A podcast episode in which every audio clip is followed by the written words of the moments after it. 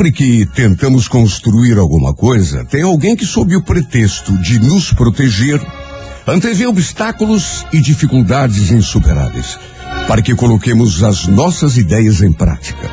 E por sermos humanos, às vezes permitimos que vacilem nossas convicções e até desistimos de realizar aquilo que pretendíamos. Sempre aparece alguém para nos abrir os olhos, para nos ajudar, para nos prevenir da decepção que teremos se começarmos a sonhar alto demais. Até que um dia, já meio desconfiados, passamos a prestar atenção às realizações dessas pessoas que, por terem tanta experiência, vivem a nos dar conselhos. E então descobrimos que, na verdade, nossos conselheiros não são autores de nenhuma obra, nem realizaram jamais coisa alguma que merecesse ser mencionada. Percebemos que, no fundo, a única missão dessa gente é desmotivar os outros e tornar impossíveis os sonhos alheios. O mundo está cheio de pessoas frustradas que, para nos impedir de conquistar aquilo que eles não conseguiram, são capazes de qualquer artimanha. Que nesse novo amanhecer, persigamos nossos projetos com tal convicção que impossível seja apenas uma palavra ridícula e fora de moda. Que nossos ouvidos se fechem ao som de previsões derrotistas, de forma automática e inapelável.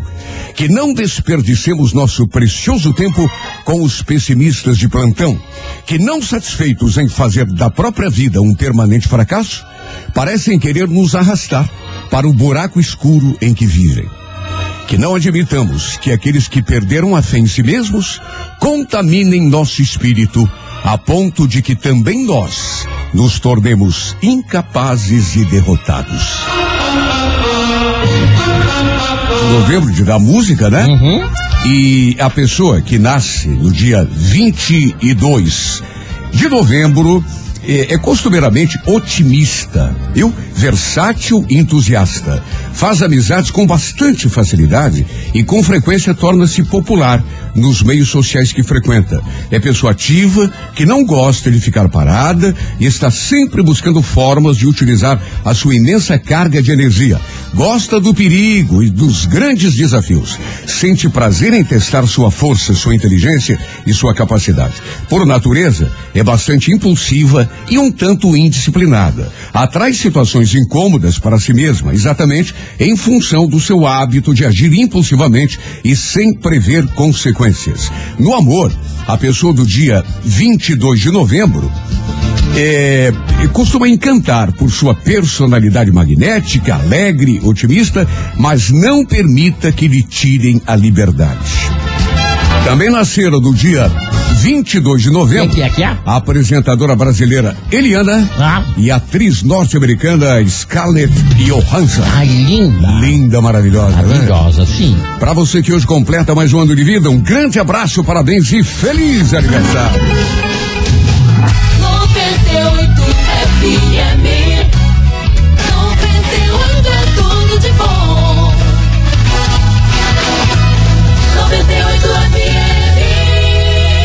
Hoje vamos falar de mulher no nosso eh, provérbio do dia. Hum. Por mais que a gente proteste e não o queira admitir, uma mulher é capaz de enredar um homem com um simples fio de cabelo. Meu Deus, ah, o rapaz do céu, Renato, que É frase. John Dryden. É, meu amigo, tem E cuidado. olha, rapaz, se for bonita e cheirosa, Ai. meio fio de cabelo basta. Já viu? lascou tudo. Aliás, se for bonito e cheirosa, pode ser até careca.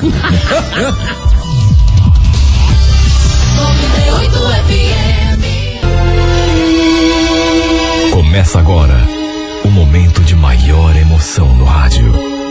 98 FM apresenta A Música da Minha Vida com Renato Gaúcho. Quando eu estou aqui, eu vivo esse momento lindo.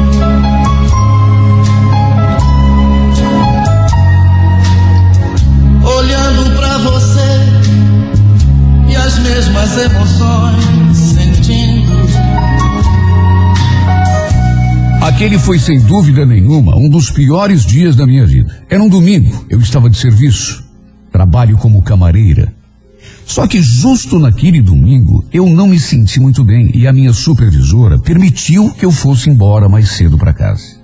Não era nem meio-dia quando entrei pelo portão de casa. Conhecendo meu marido como eu conhecia, pensei que ainda fosse encontrá-lo na cama. Ele costumava dormir até mais tarde aos domingos.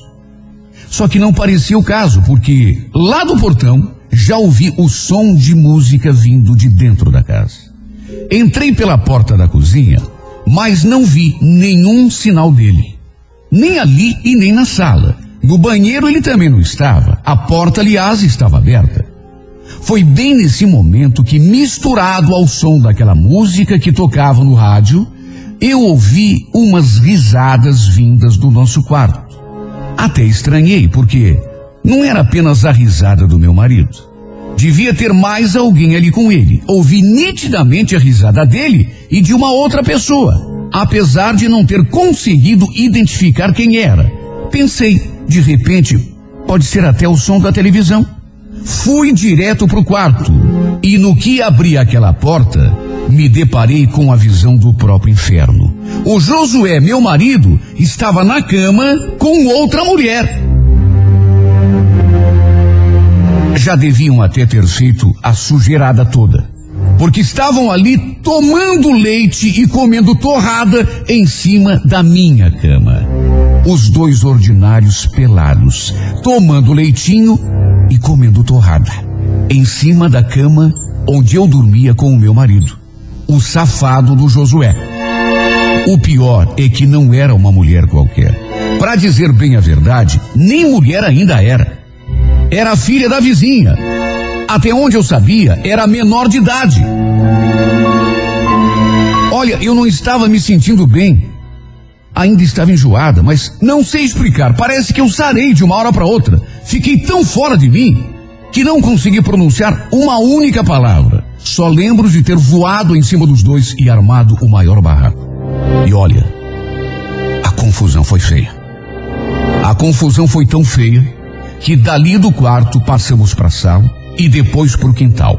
Acho que nunca dei tanta bofetada na cara de alguém como naquele dia. Bati nos dois, sem dó nem piedade. Perdi o controle. Naturalmente que todos os vizinhos presenciaram a cena, principalmente depois que a gente foi lá pro quintal. Inclusive a mãe da sem vergonha. Eu estava fora de mim. Enquanto me acertava ali com as duas, a vadiazinha e a mãe dela, meu marido, covarde, tratou de dar no pé. Pegou a motocicleta e, do jeito que estava, só de calção e sem camisa, saiu cantando o pneu rua abaixo. Olha, a gente nunca imagina que vai passar por uma situação tão humilhante. Porque quando casa, a gente pensa que vai ser feliz pro resto da vida. Para que que a gente casa? É para ser feliz. Até que de repente se depara com aquilo.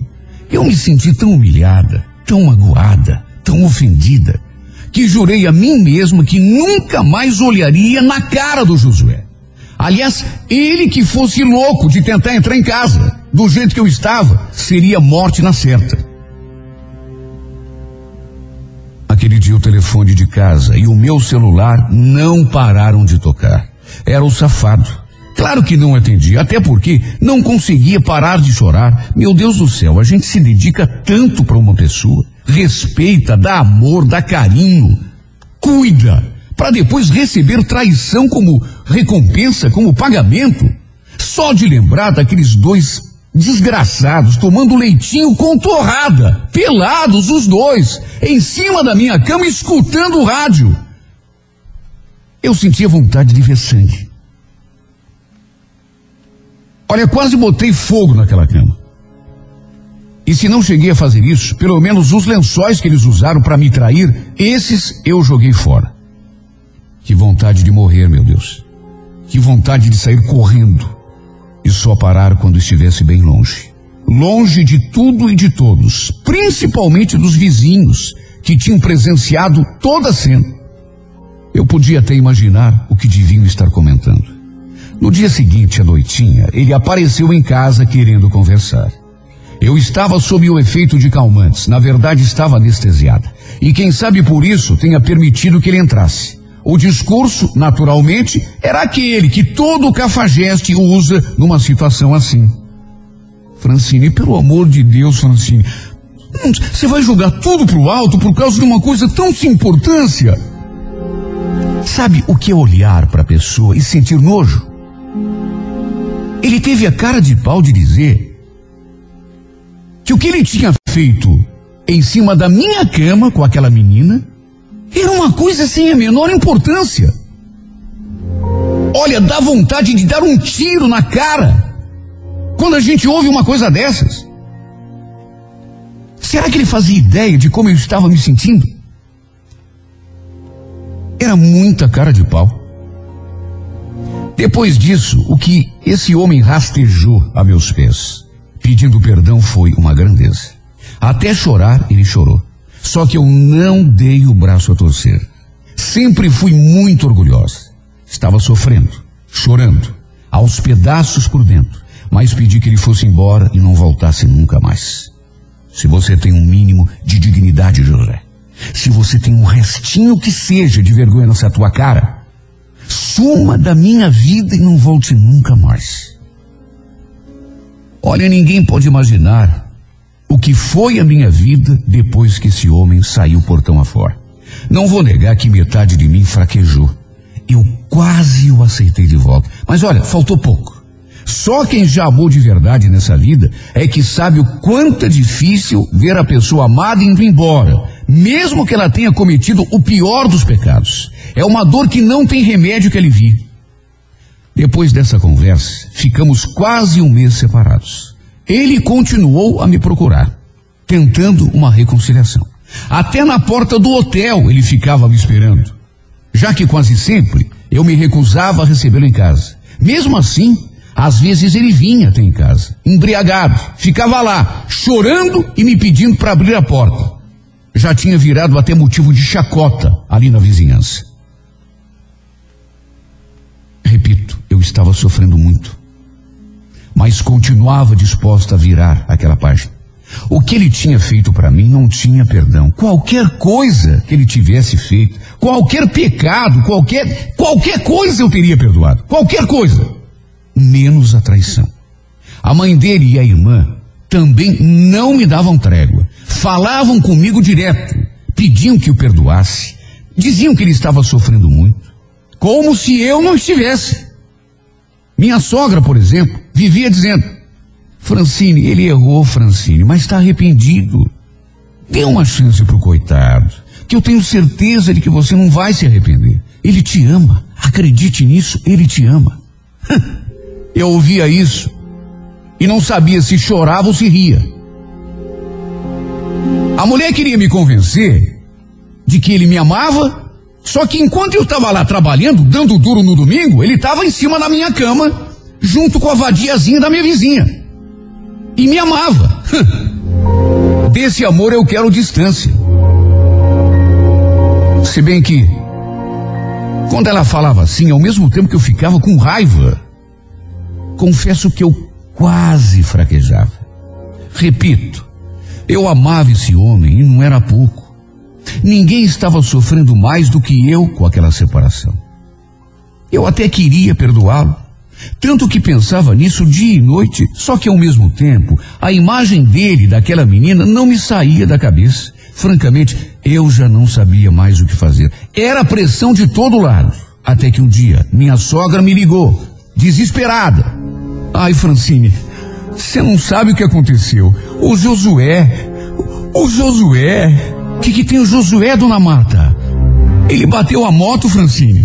Tá internado aqui no Cajuru. Vem pra cá, pelo amor de Deus. Ele não para de chamar por você. Fica chamando o teu nome o tempo todo. Vem pra cá, menina, vem.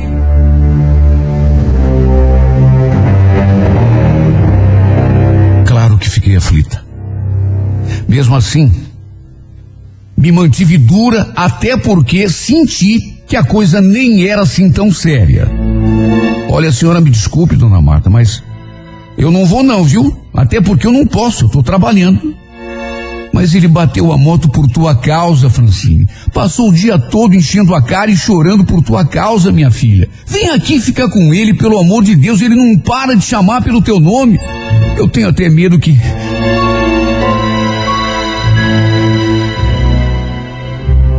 Confesso que fraquejei. Quase cedi, mas quase.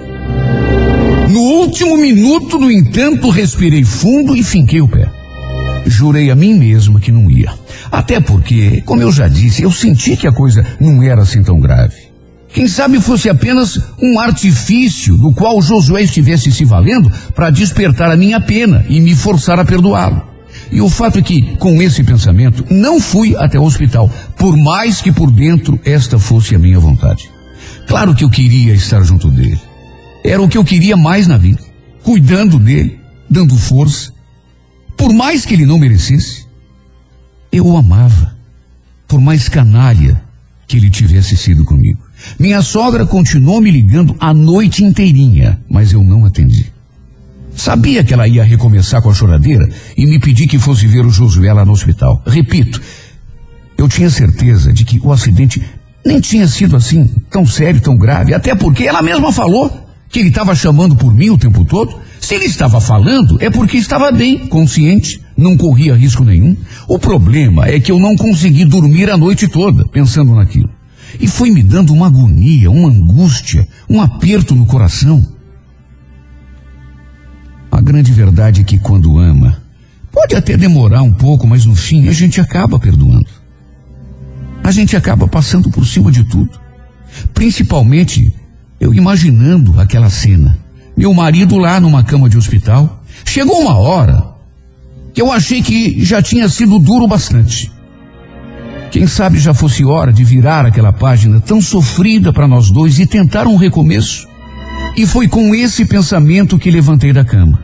Em vez de ir trabalhar, eu estava disposta a seguir direto para o hospital. Só que aí, antes mesmo que eu saísse de casa, o meu celular tocou outra vez. Era a minha sogra. Oi, dona Marta, que bom que a senhora ligou. Olha, eu tô saindo de casa, tô indo para o hospital ver o Josué. Como é que ele tá? Agora é tarde, Francine. Ele não precisa mais de ajuda. O que, que a senhora está falando, dona Marta? Como assim não precisa?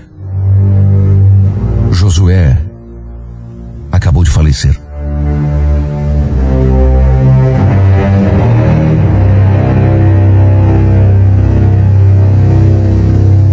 Meu marido já tinha entrado em óbito.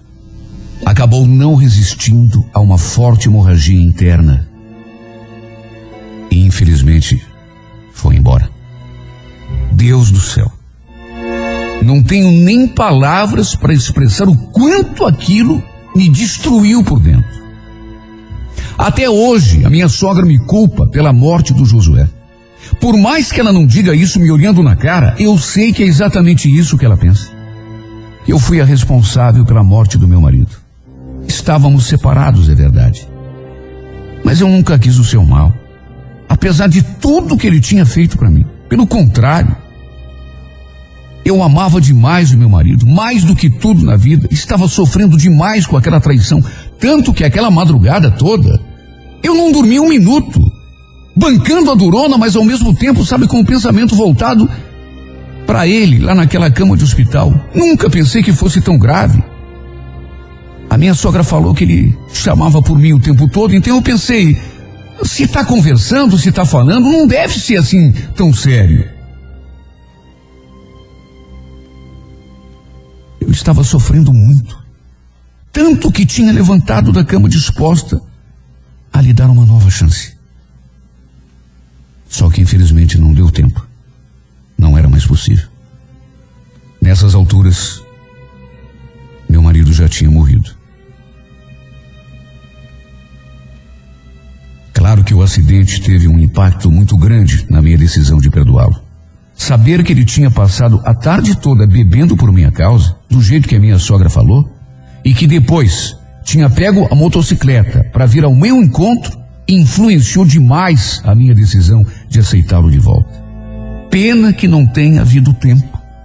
Pena que eu não tenha podido olhar pela última vez nos olhos do meu marido e lhe perguntado se ele realmente me amava e se estava arrependido mesmo daquilo que tinha feito.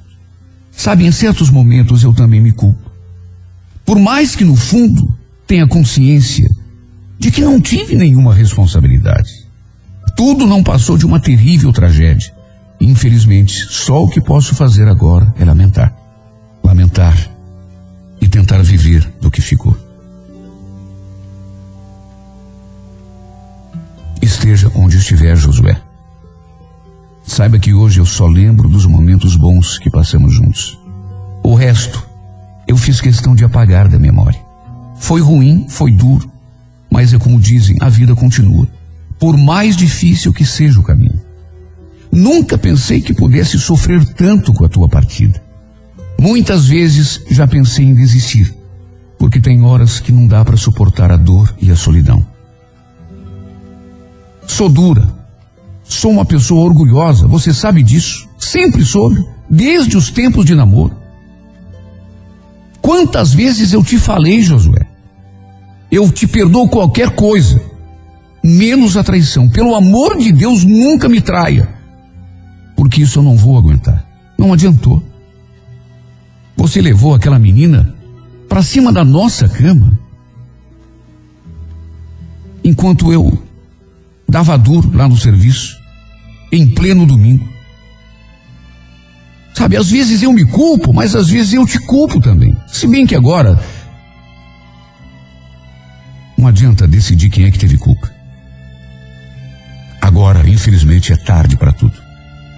Tua lembrança ainda permanece viva aqui em mim, Josué. Você significou muito na minha vida, apesar dos pesares. Não tenho como te apagar da minha memória. Você me fez sofrer, é verdade. Mas juro que te perdoei. Na verdade, só não consigo me livrar é da amargura. Deste gosto amargo na boca, cada vez que lembro que não fui capaz de te perdoar em vida e te dar mais uma chance. Pois agora sou eu quem te pede perdão, amor. Onde você estiver, me perdoa por não ter sido capaz de te perdoar quando devia. Será que ainda é tempo? Tomara que sim. Tomara você esteja me ouvindo nesse instante e possa me perdoar do jeito como eu te perdoei, embora tarde demais.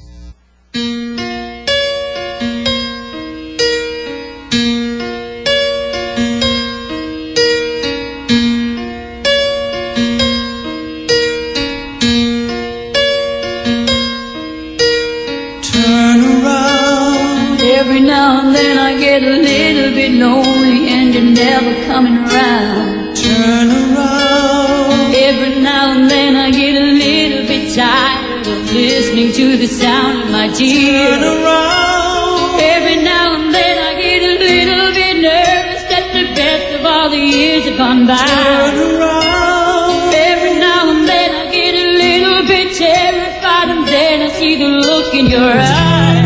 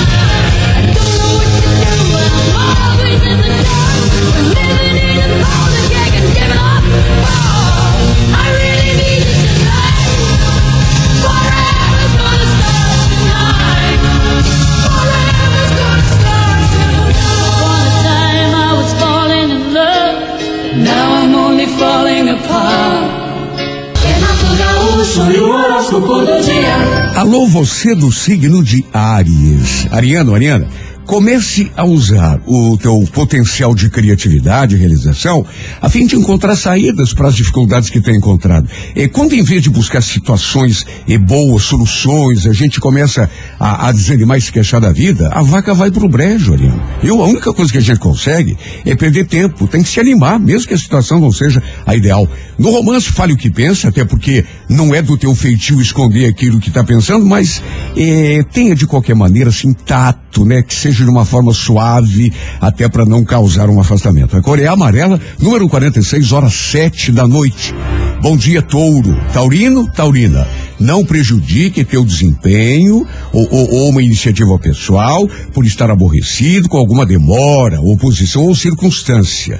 Em vez de eh, dar tanta importância àquilo que está dando errado, valorize aquilo que esteja dando certo e dando o prenúncio de que eh, eh, vai, engatar, vai, engatar, que vai eh, ligar, porque é daí que você vai poder extrair confiança para fazer as coisas começarem a acontecer. Um grande erro que a gente comete é se fixar naquilo que está ruim, que não está andando, né?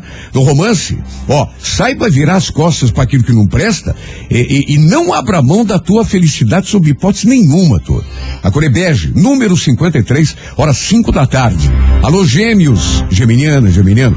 Muita calma eh, será fundamental para que você eh, extraia eh, de determinadas situações o resultado desejado. O sistema nervoso exaltado muitas vezes complica as chances que se apresentam na tua vida, exatamente porque você às vezes se deixa levar pelas emoções, pelo impulso, né? E não age pela razão, como é basicamente o que deve ser feito nessas situações. No romance geminiano, descarte passatempos, porque certamente não vão te trazer aquela felicidade sonhada e tão esperada. A cor violeta, número 66, hora 11 da manhã. Alô, você de Libra. Olha, Libra, alguns objetivos teus não estão sendo alcançados, talvez por um pouco de indecisão, de falta de força de vontade. Não confunda desejar com querer, Libra. Sonhar com as coisas, mas não fazer por onde conquistá-las não adianta nada, né? As coisas só acontecem quando a gente tem atitude. No romance, confie na maravilhosa capacidade de sedução que você tem e poderá vencer um desafio. A cor é grafite, número 70, hora 8 da noite. Alô, escorpião, bom dia. Escorpião, a integração, a aproximação pacífica com as pessoas à tua volta, tanto em família quanto no ambiente de trabalho, serão fundamentais para o bom andamento dos teus planos de vida. Desconfianças em excesso devem ser evitadas a todo custo, porque isso poderá dificultar e até comprometer seriamente tuas chances numa empreitada. No amor, escorpião, dê um crédito de confiança a si mesmo e aos outros e controle o excesso de orgulho. A cor é laranja, número 69, horas seis da tarde. Alô, alô, Sagitário, preste atenção ao que faz, não deixe boas oportunidades passarem batidas. Na ânsia de dar atenção a tudo ao mesmo tempo, você às vezes perde a concentração daquilo que interessa, né? No romance, facilite o entendimento, Sagitário, né? E, e, e cuidado com a euforia irresponsável ou impulsos de momento, porque eles são muito perigosos. A é Grená, número 03, hora onze e meia da manhã. Começa agora momento de maior emoção no rádio. 98 FM apresenta A Música da Minha Vida com Renato Gaúcho. Quando eu estou aqui, eu vivo esse momento lindo.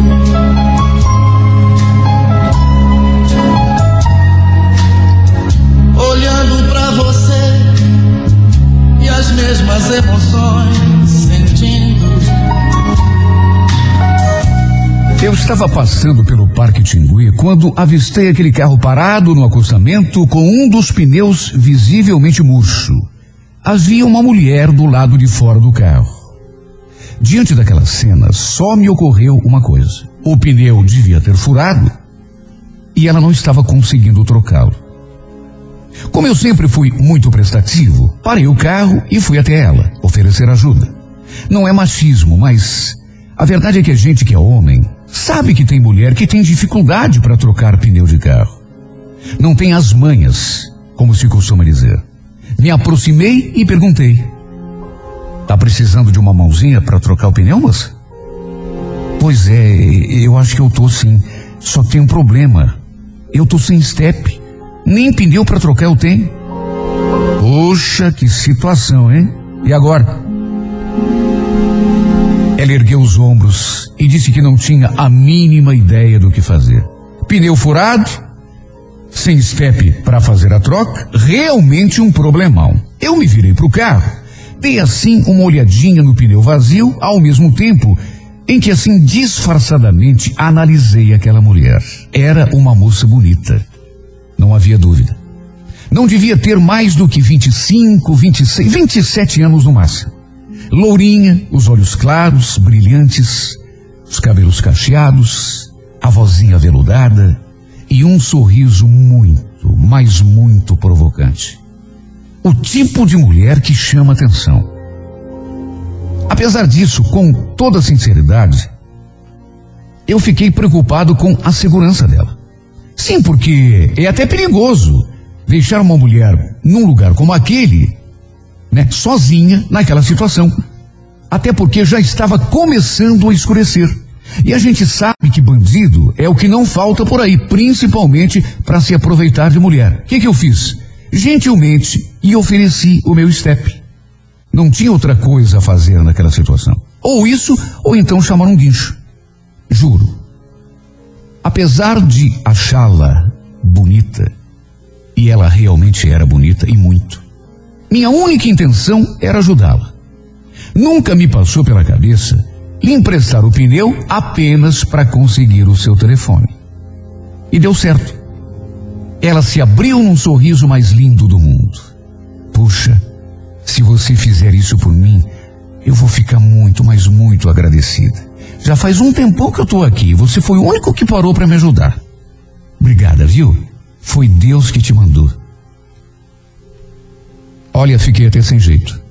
Até porque, enquanto eu trocava o pneu, ela não parou um segundo de me agradecer.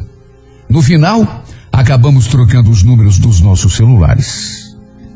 Ela ficou de me ligar até o final de semana para devolver o pneu. No final, antes de arrancar com o carro, ainda falou: Mais uma vez obrigada, Marcelo. Você é um amor. Ela falou aquilo e colocou assim os dedos sobre a orelha como se quisesse dizer: Eu te ligo. E depois arrancou a toda velocidade com o carro.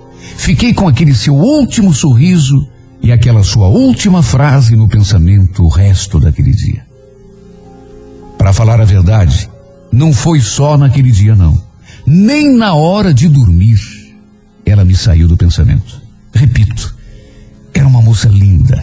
E é claro, eu sou homem por menos que eu quisesse, foi inevitável ficar fantasiando sobre o nosso possível segundo encontro, quando ela então me devolveria o pneu.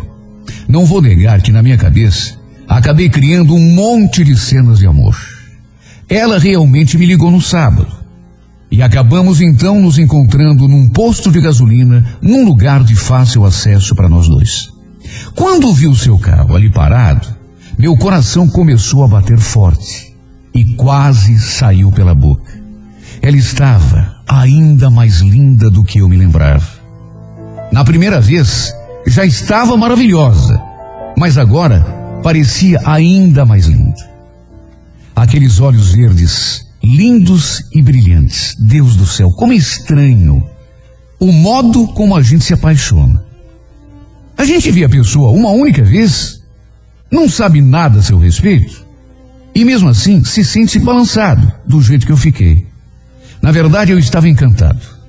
Certas coisas realmente não têm explicação. E no fundo, é até bom que não tenha mesmo. Do contrário, até perderia um pouco da graça. Lembro que peguei o meu pneu de volta e quando ela já estava entrando no carro para ir embora, não sei de onde criei coragem para lhe fazer aquele convite. Puxa, tá quente pra caramba, né? Eu estava aqui pensando, você não quer tomar um refri? Tem um barzinho ali, ó. Ela olhou o relógio, fez assim um charminho, só que no final acabou topando. E enquanto tomávamos aquele refrigerante, eu descobri algumas coisas a seu respeito. Tinha 24 anos, se chamava Flávia, morava no Pilarzinho e o melhor de tudo, não tinha namorado e nem compromisso com ninguém. O que não vou negar, me deixou bastante empolgado. Era tudo que eu tinha pedido a Deus. Senti que rolou um clima entre nós dois. Principalmente no momento em que fomos nos despedir. Quando, em vez de me beijar no rosto, ela deu assim uma viradinha e encostou os lábios no cantinho na minha boca. Coisa assim bem rápida, mas que mexeu comigo. Depois, ficou me olhando de um jeito que, francamente, eu só podia chegar a uma conclusão. Ela também havia gostado de mim. No final, ela ainda falou: Puxa, Marcelo, é uma pena, mas eu preciso ir mesmo. É que eu tenho um compromisso e gostei muito de te conhecer, sabia? Você é um cara muito legal. E mais uma vez, obrigado. Além de legal, você é um cara muito gentil, muito educado. Na verdade, só tem uma expressão para te definir. Você é tudo de bom. Poxa, obrigado, mas se você gostou tanto assim de mim, é, quem sabe eu possa te ligar de novo qualquer dia desses. A gente podia se encontrar, tomar mais um refrigerante, passear. Não, vamos fazer o seguinte então. Deixa que eu te ligo, tá bom?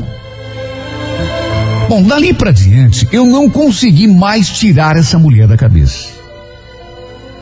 Repito, não havia mais dúvida, eu estava completamente apaixonado. Mais do que apaixonado, estava encantado, embasbacado.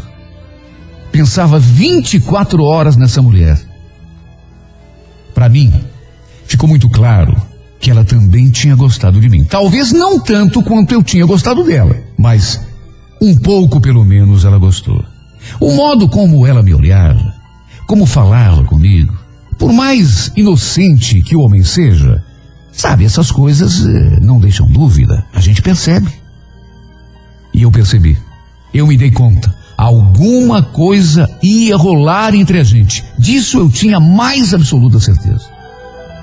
O fato é que passei aquela semana toda esperando a sua ligação, só que ela não ligou. Mesmo assim, eu não desisti, até porque, repito, eu não conseguia parar de pensar nela. No sábado pela manhã, não resisti e lhe mandei uma mensagem. Ela falou que não era para eu ligar, mas não falou nada em relação à mensagem. Esqueceu de mim? Me ligue quando puder. A gente combinou tomar um chopinho, lembra? A resposta, para minha felicidade, não demorou. Me encontre naquele mesmo posto depois das duas horas da tarde. Eu vou estar lá esperando. Olha, quando li aquilo eu nem acreditei. Era bom demais para ser verdade. Tomei um banho, me perfumei, vesti minha melhor roupa e antes mesmo das duas horas, eu já estava parando meu carro naquele mesmo posto onde havíamos nos encontrado da última vez. Eram duas e quarenta quando ela finalmente chegou. Chegou, desceu do carro, entrou no meu, me olhou assim, bem séria, e falou: preciso estar de volta antes das quatro. Para resumir, deixamos o carro dela ali estacionado no posto e com o meu fomos direto a um servicar. Eu ia até parar numa lanchonete, mas ela foi indicando o caminho e quando vi já estávamos ali. Eu ainda perguntei se ela tinha certeza. E ela disse que sim. E a verdade é que, para minha surpresa, aconteceu tudo entre nós dois ali naquele servicar. Confesso que não esperava tanto. Foi tudo assim tão rápido que eu nem tive tempo de raciocinar. Mas o fato é que nem nos meus melhores sonhos eu podia imaginar que íamos fazer amor já naquele primeiro encontro. Para ser sincero, eu nunca tinha transado dentro de um carro. Mesmo assim, posso dizer que foi uma das coisas mais intensas que já experimentei em toda a minha vida. Quando a deixei de novo naquele posto, eu já não tinha mais dúvidas. Estava completamente apaixonado. Ainda antes de nos despedirmos, eu perguntei quando nos veríamos de novo. E confesso que a sua resposta me deixou pensativo. Deixa que eu te procuro, tá, Marcelo? Não me ligue, não me mande mensagem, deixa que eu te procuro, tá bom? Tá bom. Não entendi muito bem por que, que ela disse aquilo, mas, enfim. Eu estava tão feliz, pisando em ovos, que acabei deixando aquilo para lá. Era só um detalhe. Do jeito que ela tinha pedido, não liguei, não mandei nenhuma mensagem, mas por dentro só eu sei o quanto foi difícil me segurar. Só voltamos a nos encontrar dois finais de semana depois. Claro que nesse período conversamos por telefone. E só de ouvir a sua voz, eu já me transformava. Quando a vi de novo, Deus do céu. Eu senti que meu coração ia arrebentar no peito, de tão forte que batia. Acabamos passando uma tarde de sábado todinha numa suíte de motel. Minha vontade, juro por Deus, era pedi-la em namoro, até em casamento, o que fosse. Eu só não queria mais me separar dessa mulher. Ela, no entanto, sempre se esquivava.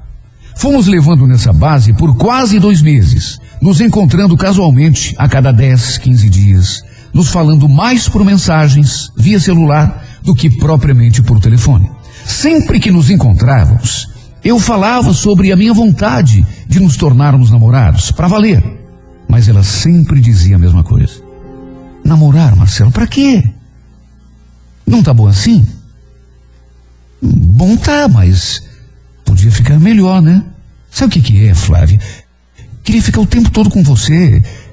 Não, Marcelo, eh, esquece isso. Vamos deixar as coisas do jeito que estão. É melhor assim. Juro, nessas horas, eu não conseguia entendê-la. Cheguei a desconfiar que ela estivesse me levando no bico, mentindo para mim. Não tinha outra explicação. Ela era uma mulher livre, desimpedida. Pelo menos era o que ela dizia. Também estava gostando de mim. Eu, não preciso nem falar, estava completamente apaixonado. Quer dizer, qual o problema? O pior foi que eu comecei a pensar tanto nisso que a uma certa altura achei que fosse até enlouquecer. Algo me dizia que ela estava escondendo alguma coisa. No entanto, por medo de que ela se afastasse, eu fui ficando na minha. Não era a situação ideal. Mas fazer o quê? Era o que eu tinha. Eu não podia obrigá-la a me aceitar como namorado. Até evitava falar no assunto. Procurava aproveitar o máximo possível cada segundo que passava ao seu lado. Durante dois meses foi exatamente assim. Até que aconteceu o inesperado. Não sei se foi coincidência. Mas o fato é que um dia, para minha surpresa, acabei topando com ela em plena Rua 15. E o pior é que ela estava acompanhada. Estava com um homem. Eu até pensei que tivesse me enganado, só que não tinha como. Era ela sim. E à medida que se aproximava de mim, já que caminhávamos em sentido contrário, mais eu tinha certeza, era ela. Eu a reconheceria no meio de uma multidão. Quando ela me viu, arregalou o olho. Depois baixou a cabeça e continuou caminhando, como se nada tivesse acontecido. Fingiu que não tinha me visto. Mas eu percebi que ela me viu. Tanto que ficou assustada. Só que depois se voltou para o homem que estava ao seu lado e continuou conversando com ele. Os dois de mãos dadas, como se fossem namorados.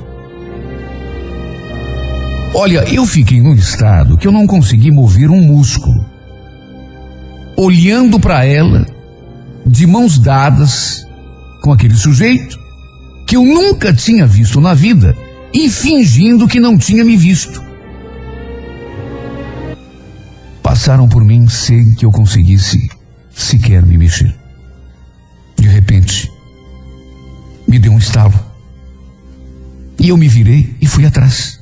A minha intenção era pará-la e tirar satisfação. Só que, infelizmente, a perdi no meio daquele povo que ia e vinha, até porque permaneci naquele estado de torpor, sei lá por quanto tempo. Depois disso, liguei para ela mais de 20 vezes, mas só caía na caixa postal. Mensagens, acho que mandei mais de 20. Só não continuei mandando porque fiquei sem crédito no celular. Apesar de ter certeza de que ela me viu, de que era mesmo ela, enganchada no braço daquele homem, depois de mãozinha dada como dois namorados, eu ainda tentei me enganar, dizendo a mim mesmo que talvez tivesse confundido com outra pessoa. Meu, Deus, como engraçado. Parece que nessas horas a gente tenta se agarrar a qualquer coisa. Foi só no dia seguinte que eu fui ter notícias dela. Eram 10 horas da manhã quando recebi aquela mensagem. Marcelo, me perdoe. Eu não queria ter mentido para você. Infelizmente sou casada. O que aconteceu entre nós foi bom, mas foi um erro. Por favor, não me ligue e nem me procure mais.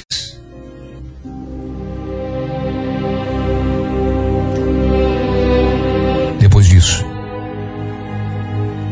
nunca mais tivemos contato. Embora eu continue ligando e mandando mensagens para ela.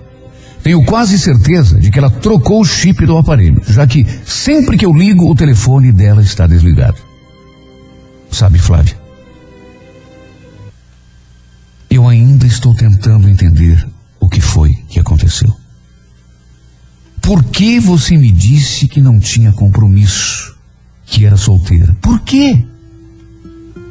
Você mentiu para mim desde o começo. Agora eu entendo porque você sempre saía pela tangente quando eu tocava no assunto de namoro.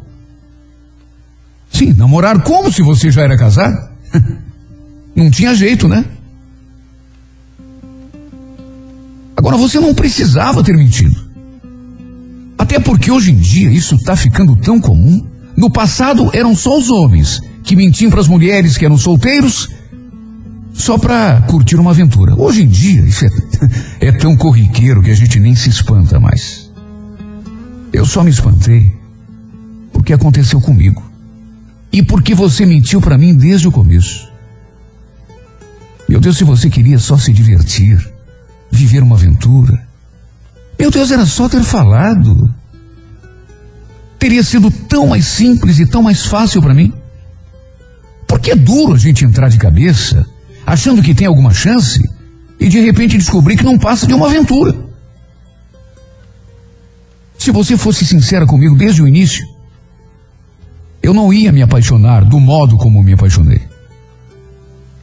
Quer dizer, pelo menos ia fazer de tudo para evitar. Sabe, tem horas que eu maldigo o momento em que parei o carro e te ofereci ajuda. Isso é que se pode chamar de estar no lugar errado e na hora errada. Tudo errado. Sabe, não sei por que, que me meti nessa confusão. Eu estava tão tranquilo no meu canto. Aí você apareceu para virar tudo de pernas pro ar. Não queria ter me apaixonado. Juro, não queria estar passando pelo que estou passando agora, por tua causa, Flávia. Não é justo o que você fez comigo. Repito, eu sou adulto, um homem grande, tenho uma boa experiência. Não estou reclamando disso, mas você devia ser sincera desde o comecinho. Olhar para mim e falar, olha, se você quiser curtir uma aventura, tudo bem, agora não vai passar disso, eu sou casado. Eu me seguraria, Flávio, você está entendendo? Eu tentaria conter essa paixão que começou e, e de repente tomou conta. Mas não. Você fala que não tem namorado, que não tem marido, que é solteira, desimpedida, não tem ninguém. Aí que já estava meio apaixonado, entrei de cabeça. Resultado. Hoje estou penando. Enquanto você está aí na boa. Só que o, o mais irônico é que apesar dessa mágoa, eu não posso evitar de sentir muito a tua falta. Sabe, às vezes, parece até que eu sinto o teu perfume no ar. Certos dias, eu acho até que vou enlouquecer quando eu lembro das loucuras que fazíamos entre quatro paredes. Ainda penso em você todos os dias. A cada segundo do meu dia. Por isso continuo te ligando, te mandando mensagens, mesmo sabendo que você jamais vai retornar. Por que você sumiu desse modo, Flávia? Por que você não me dá pelo menos um sinal? Você transformou tanto a minha vida que eu tenho passado os meus dias do mesmo jeito, esperando por um contato teu. Eu passo o dia todo de olho nesse bendito telefone, esperando que a qualquer momento você resolva me ligar. Ou pelo menos mandar uma mensagem dizendo que me quer, que também está com saudade, que também está sentindo a minha falta. Toda vez que o telefone toca, eu fico imaginando que é você. Certas horas, chegou a pensar que se você ligasse e me fizesse essa proposta, juro, eu aceitaria ser apenas o teu amante. Aceitaria te dividir com outro homem de tanta falta que você me faz, de tanto que eu preciso de você. Será que você está me ouvindo? Será que você consegue dimensionar, Flávia, o tamanho dessa minha paixão? Saiba que a cada dia que passa e você não me procura, morre uma parte de mim. Não sei explicar, mas algo me diz que você ainda vai me procurar. Você não pode ter passado uma borracha em cima de tudo aquilo que vivemos, assim de uma hora para outra. Você não pode ter me esquecido, Flávio. O que a gente viveu foi intenso. Você não pode ser tão fria, tão insensível. Ou será que para você nada do que fomos um para o outro teve importância? Quer saber? Me recuso a acreditar nisso. Meu coração não aceita que para você eu não tenha passado de uma aventura nada mais.